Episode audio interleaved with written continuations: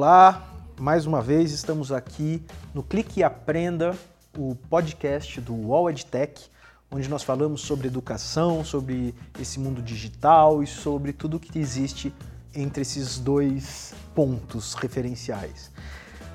Hoje nós estamos aqui com a Cláudia Oliveira, que é especialista de educação digital no UOL EdTech. Oi, Rô, tudo bem? Tudo bom? Bem-vinda, Cláudia. Bem, obrigada. Bruno Milagres, nosso companheiro de todos os podcasts. Tudo bem, Rodrigo? Bem-vinda, Cláudia. Bem, Bruno. E o tema de hoje é um tema polêmico. É um tema que a gente tem aí bastante coisa para discutir, que é a profissão do professor. Vai deixar de existir com toda essa mudança digital, com toda essa digitalização da educação, dos meios né, em que você é, pode aprender e ter acesso ao conhecimento e ao conteúdo. E aí nada melhor do que termos aqui uma professora, né? Porque professor uma vez, professora a vida inteira, o resto né? da vida. É, hoje a gente disse, como eu já disse, você atua como especialista em educação digital no World Tech mas foi professora durante quanto tempo, Claudiana? Ah, eu atuei em sala de aula, sala de aula durante 20 anos. 20 anos? 20 anos. E aí eu trabalhei com desde criança pequena até adulto, formação de professores. Então você conhece os dois lados, né? O ah, do, conheço. O do lado analógico e o lado e o digital. digital. da educação, né? Sim, conheço. E aí, assim, o, o que eu queria trazer aqui para nossa discussão de hoje é justamente uh, uma ponderação sobre essa afirmação. E a gente está hoje falando sobre a profissão de professor, mas que a gente já discutiu em outros, outros episódios é, sobre esse temor de que a tecnologia de alguma forma vai fazer com que algumas profissões desapareçam. Hum. Né? Uh, no caso específico do professor, Cláudia, é, eu, na minha opinião, eu não vejo em absoluto a questão de que a tecnologia vai fazer com que o professor deixe de ser essencial para a aprendizagem. O que eu acho, né, na minha opinião, é que vai ter que acontecer aí uma mudança no papel do professor. Uhum. Né? A gente, quando a gente fala de educação formal, a gente muitas vezes observa um modelo que existe já mais de 100 séculos, anos, né? Uh, e, se, e, segue sendo o mesmo modelo, mesmo com todas as transformações uhum. que o mundo passou aí nas últimas décadas. Né? Sim, sim. É, eu, eu acredito, eu acho que eu sigo um pouco mais, mais na sua linha mesmo, não acredito que o papel do professor ele vai acabar, mas é, talvez ele vai acabar esse professor que é o detentor do saber, aquele que chega na sala de aula e que ele oferece a informação para o aluno. Eu acho que isso está com os dias contados. Mesmo porque o aluno tem toda a informação que ele quiser na palma da mão dele, no celular dele. Então não é uma questão de oferecer o conteúdo, mas é de ter um papel mais de mediar essa relação entre o aluno e o conteúdo que Ser ele um tem na mão. facilitador, Um facilitador. Né? E de, assim, ajudar ele mesmo a desenvolver competências do tipo é, selecionar informações relevantes, confiáveis, o que, que eu faço com tudo isso, como é que eu conecto essas informações para gerar um conhecimento coisa que muitos educadores, e assim, eu me coloco também, porque como você falou, uma vez educador, sempre educador, Muitas vezes a gente não está preparado para isso dentro de sala de aula, a gente não aprende isso na faculdade, não aprende isso na universidade. É, então, assim, realmente é uma mudança mesmo de pensamento, de forma de encarar o seu papel profissional e a forma de encarar a relação com o próprio aluno. Né? É pensar que ali você tem o futuro, que você tem os futuros cidadãos. Então, não é pensar que ele é uma tábula rasa como se pensava antigamente. Ele é um mundo tanto quanto você. Então, assim, é como é que você faz para que você faça esse mundo uh, desabrochar, para que ele consiga, por si próprio, desenvolver as competências com o seu apoio, porque você é modelo naquele momento. Mas é, é, mudar mesmo a forma de encarar o seu papel dentro de sala de aula. É, até porque a gente está falando de um pessoal aí que cresceu na era da colaboração, né, da, do compartilhamento. É, exatamente. Uh, de, a, da comunicação acontecer independente de onde você está.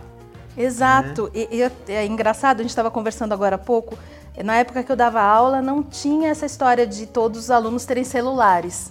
era um ou outro que tinha, mas ficava guardado dentro da mala, porque era hora de estudar. Então o celular ele não fazia parte da educação.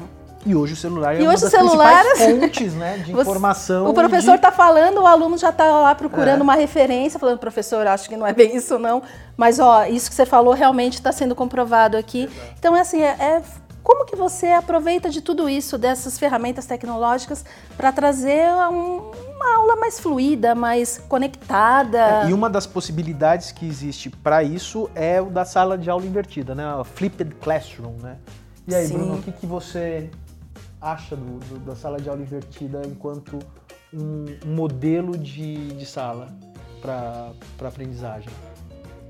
Eu acho que é um modelo que faz mais sentido, né?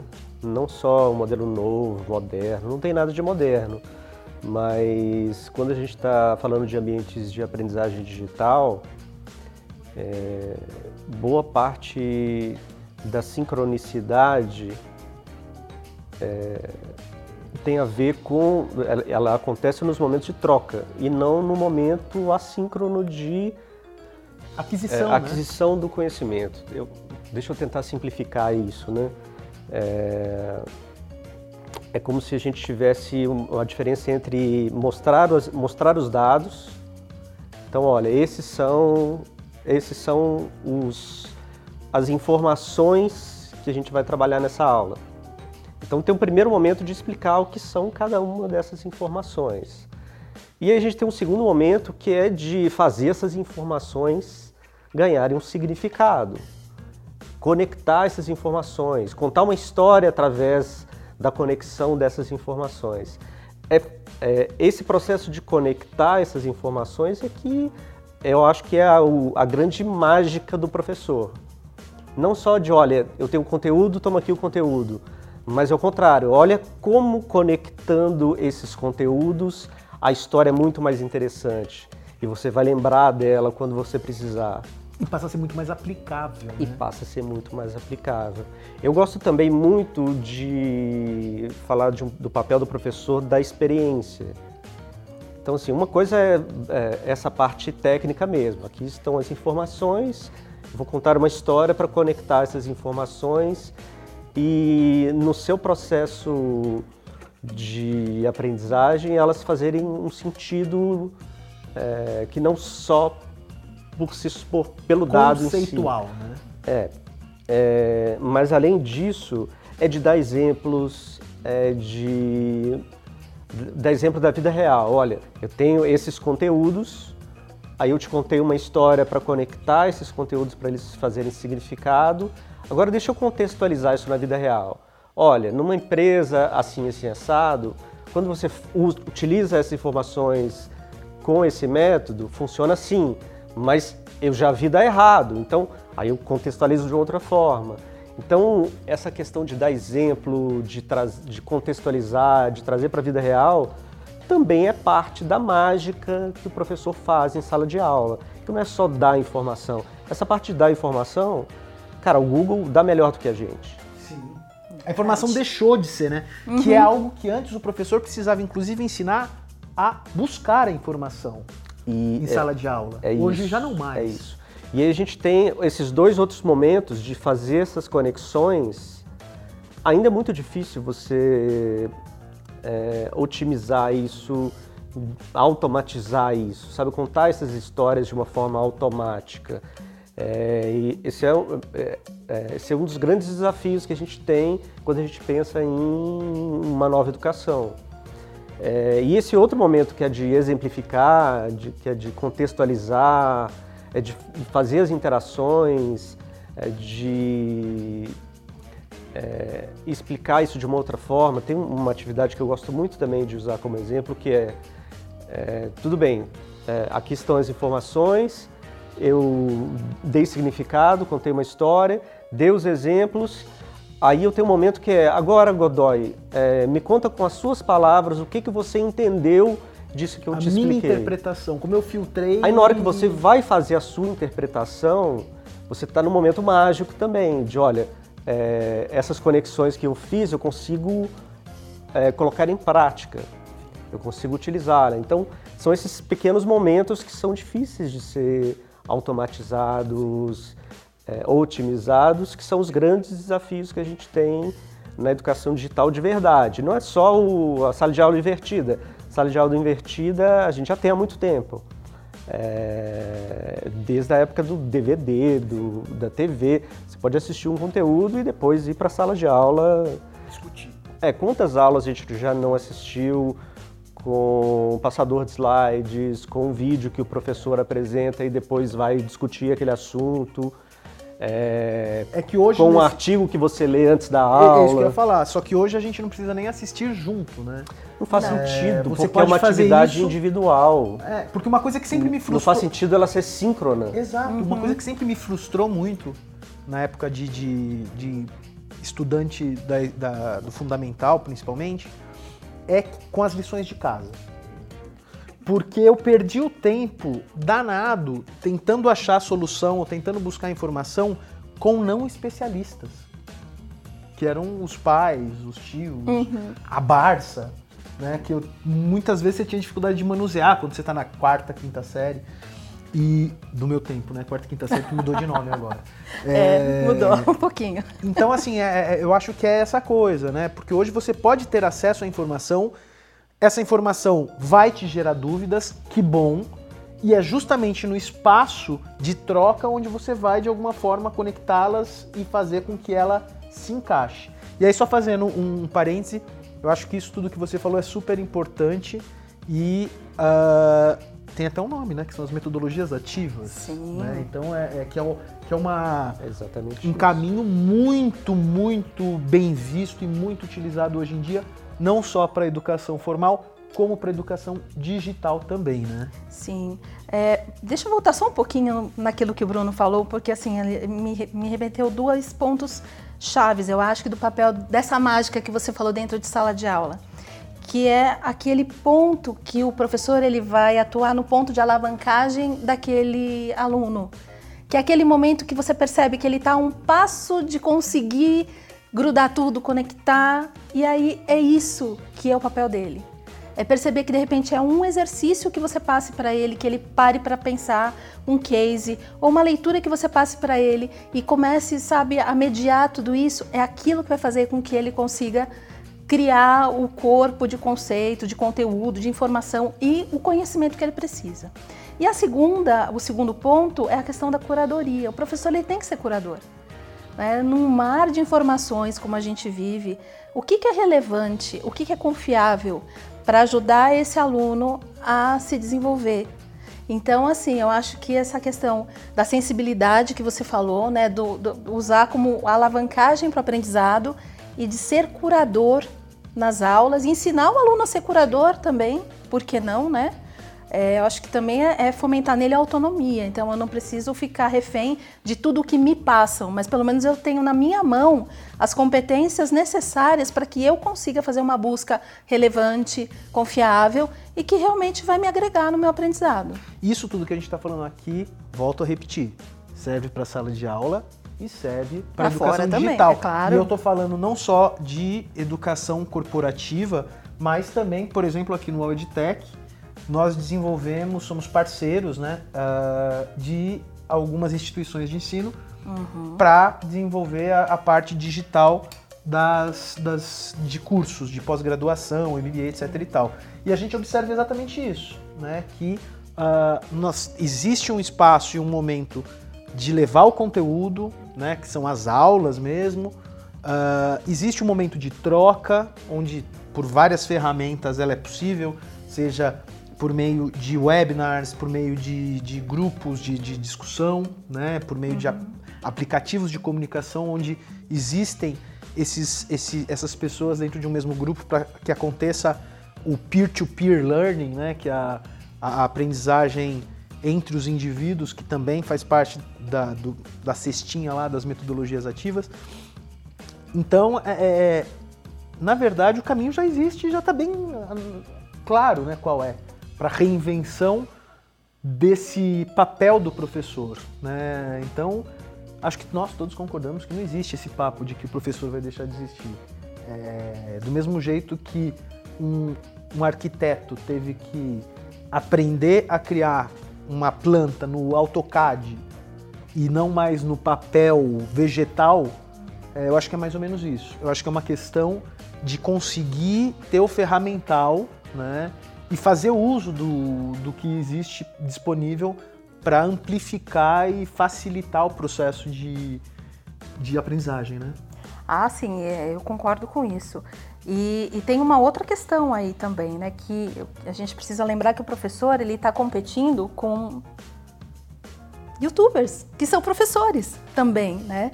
A gente tem professores que fizeram essa transposição do presencial, vamos dizer assim, para o digital de uma forma brilhante. A gente tem professores que uh, são referências quando você fala, por exemplo, em química. Tem uma professora do Rio de Janeiro que ela explodiu quando ela começou a ensinar química para os alunos dela. Então ela não tinha como fazer presencial, ela gravava vídeos e colocava e explodiu. Ela tá super famosa no Brasil. Então, assim, e por que não o professor se aproveitar disso também? Né? E, e, e, com certeza. Então, é, é essa história mesmo, é de pensar diferente, é de aproveitar todo, tudo que ele tem disponível, que a tecnologia permite. É trabalhar com cooperação. A gente. Os objetivos da Unesco, ele precisa aprender a ser, ele precisa aprender, desculpa, a fazer, a conhecer, a conviver e a ser. Então, assim, o que, que ele está fazendo para ajudar essas pessoas a, a, seguir, a conseguir atingir esses objetivos, né? E, e agora, uh, focando especificamente na, na, questão do digital, é, estamos vivendo neste momento, no mundo inteiro aí, né, várias ações é, que são consequência da pandemia, né? Hoje declarada pandemia pela pela ONU, não pela OMS, perdão, e a gente começa a observar como o digital nesse, né? Eu estou falando obviamente do Covid-19, né? É, como o digital está de alguma forma sendo um suporte importante neste cenário em que as pessoas muitas vezes precisam ficar em quarentena, países inteiros, né, é, ou regiões muito grandes ficando em quarentena e uh, muita coisa acontecendo via teleconferência, né, via várias universidades já estão disponibilizando uh, diversas ações online né, para dar continuidade num processo em que a, muitas pessoas no mesmo ambiente não é aconselhável e muitas vezes, inclusive, proibido, né? Então eu acho que o, o, digital, a aprendizagem digital, o ensino online, ele realmente hoje conseguiu de alguma forma se provar, né, como algo tão efetivo quanto qualquer outro tipo de, de, de processo de aprendizagem e ao mesmo tempo nós continuamos precisando e tendo a atuação maciça e extremamente importante dos professores, né? Seja numa, numa tutoria, seja numa troca, seja na curadoria, né? E também, obviamente, em levar o conhecimento para o público, para os alunos dele, né? Uhum. Não, é, é fundamental isso, né? Eu fico pensando se isso tivesse acontecido alguns anos atrás, antes do advento da internet e, e do, da explosão mesmo da educação à distância, tudo teria parado, né? É, e a gente não saberia o que a gente sabe hoje. Temos que sempre ver pelo lado bom, né, das, das situações ou aquilo que a gente consegue aprender e, e levar isso como conhecimento. Eu acho que, enfim, só para fechar essa questão desse momento que a gente vive hoje, é que é realmente as ferramentas digitais que apoiam o processo é, de aprendizagem, eu acho que de alguma forma conseguiram mostrar que vieram né, neste, neste episódio e como elas tendem a, a, se amplificar e a se consolidar aí no futuro próximo, né? Porque obviamente não é somente nessas situações né, tão drásticas, né?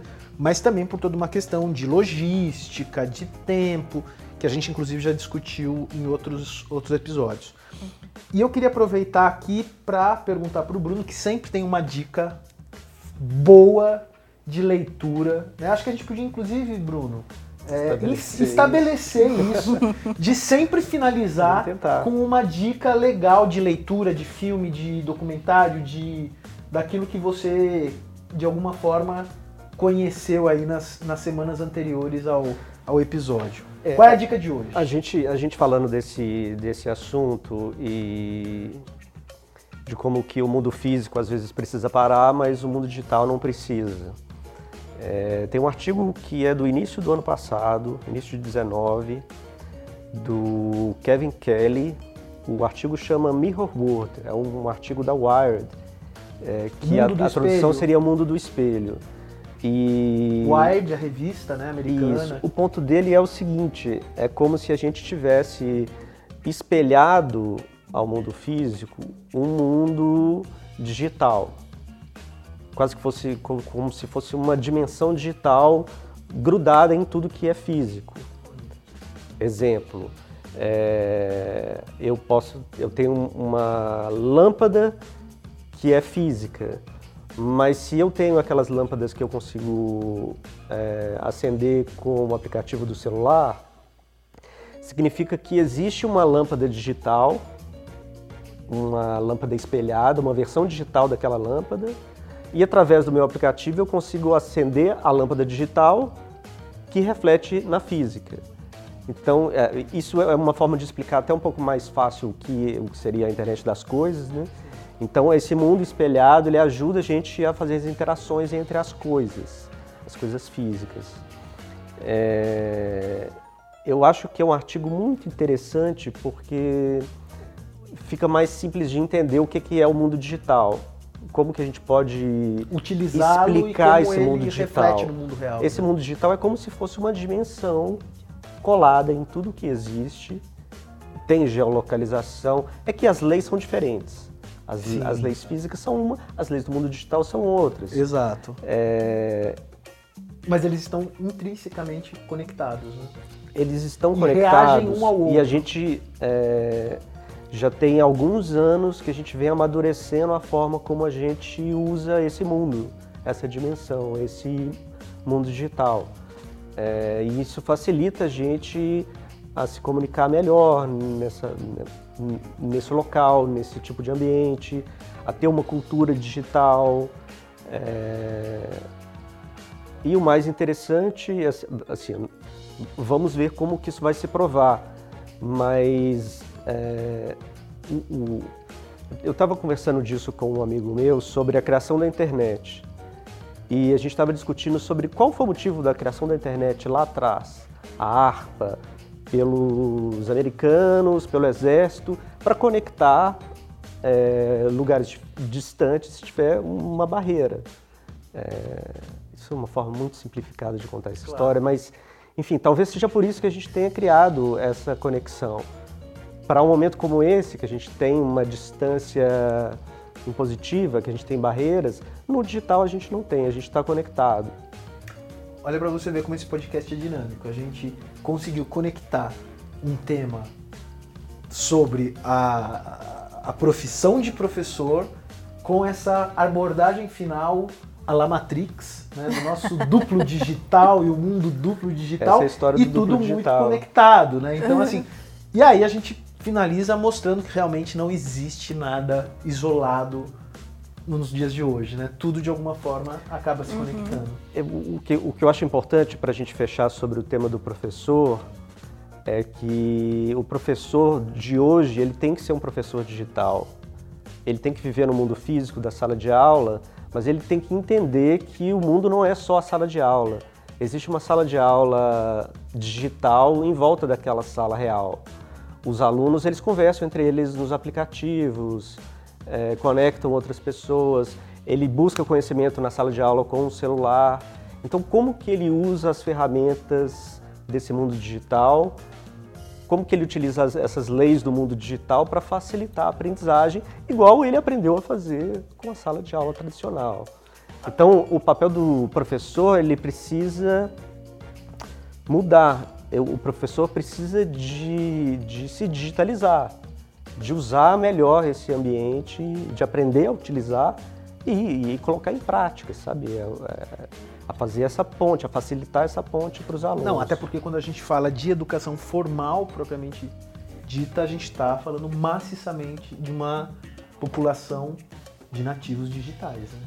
É, que são essas pessoas, né? Hoje, se a gente pensar principalmente uhum. nos ensinos fundamental, médio e, e, superior graduação, a gente observa um número de nativos digitais muito maior do que de imigrantes digitais. Sim, com certeza. E aí são as pessoas que já nasceram aí com todas essas ferramentas à disposição.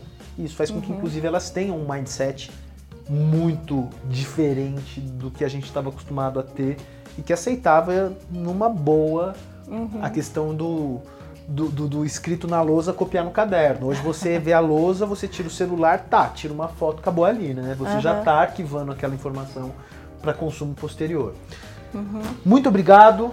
Enfim, já ah, estamos obrigada. aqui, já estão sinalizando que o nosso tempo está no fim. Né? é, antes, quero só repetir mais uma vez o nosso e-mail para sugestões, elogios, críticas, temas que vocês gostariam que nós tratássemos aqui no podcast. O e-mail é edtech com ch cast, né? E D T E C H C A S T arroba uoledtech com ch.com. Muito obrigado mais uma vez, Cláudia. Obrigada, obrigado pela, pelo convite. Bruno, Obrigada, obrigado Bruno. por mais uma vez aqui enriquecer com, com as suas opiniões e com as suas referências de leitura. E semana que vem a gente tem mais aí, né? Obrigado, gente. Até lá.